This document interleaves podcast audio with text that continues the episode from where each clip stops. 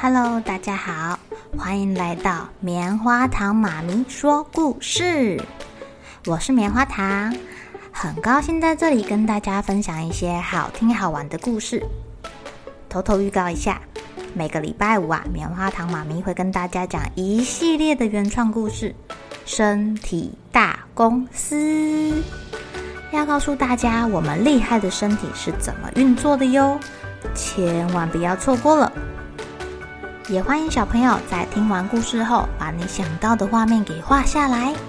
棉花糖妈咪会把它放在粉丝专页上面，让更多小朋友可以分享你的创意哦。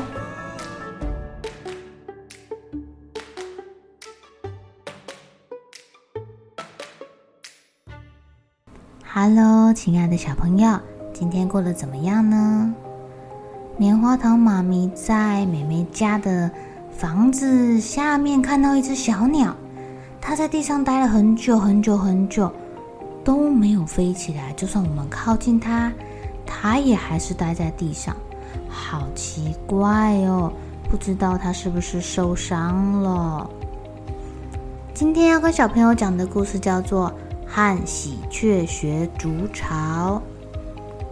很久很久以前，小鸟们都不会筑巢，只有喜鹊啊，它会用小树枝做出一个漂亮的巢。乌鸦啊，白头翁啊，小画眉呀，还有布谷鸟跟燕子，他们看到了啊，就想要拜托喜鹊教他们。喜鹊很大方哦，他说：“没问题。”首先要找到小树枝当材料。说完啊，喜鹊就捡起一根小树枝，挥了挥，放在树木上。然后啊，把这些小树枝架在树上，就可以搭出一座小平台。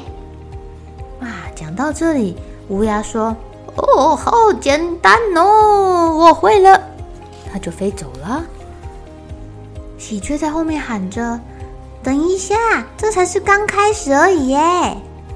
可是乌鸦已经飞了很远很远很远了。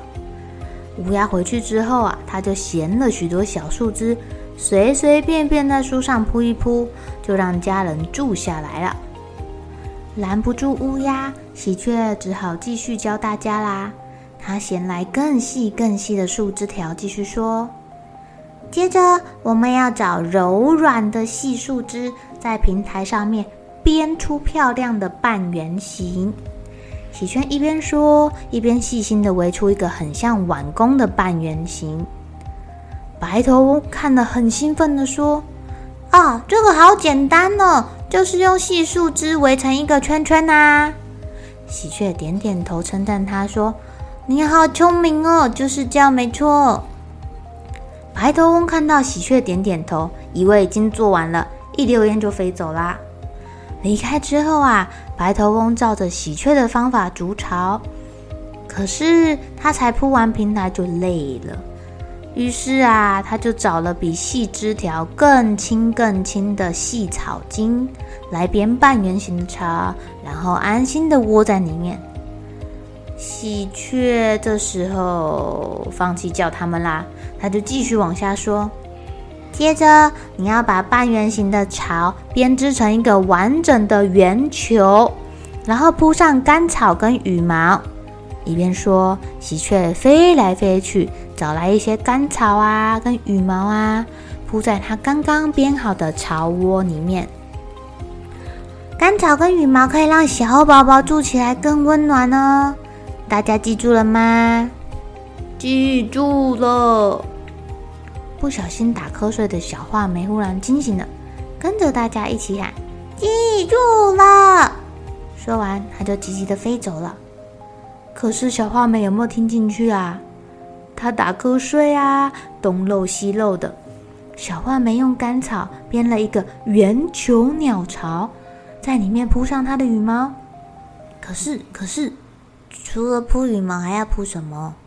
小画眉实在想不起来啦。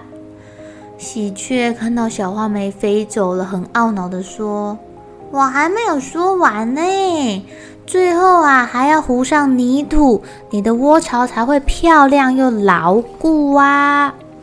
唉，完成之后啊，燕子爸爸研究了喜鹊的巢。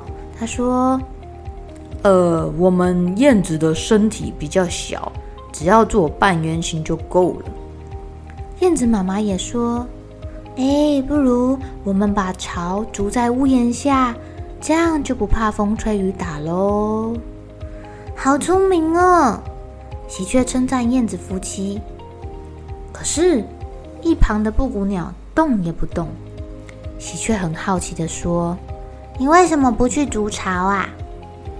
布谷鸟笑着说：“哈哈哈哈，筑巢好麻烦呢！我把蛋下在别人的巢里，不用筑巢，还有别人帮我照顾我的小宝宝。”啊哈哈哈哈哈哈！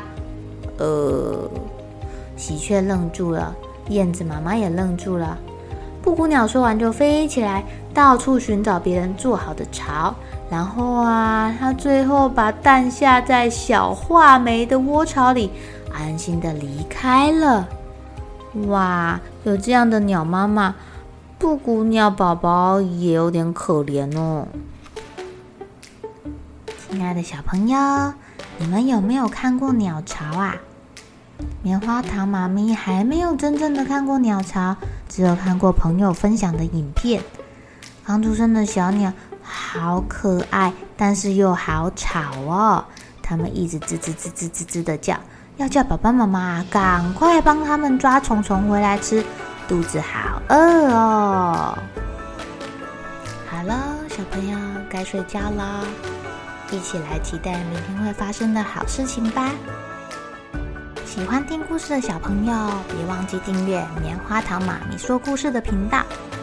如果有什么想要跟棉花糖说的悄悄话，也欢迎留言或是写信给我哦。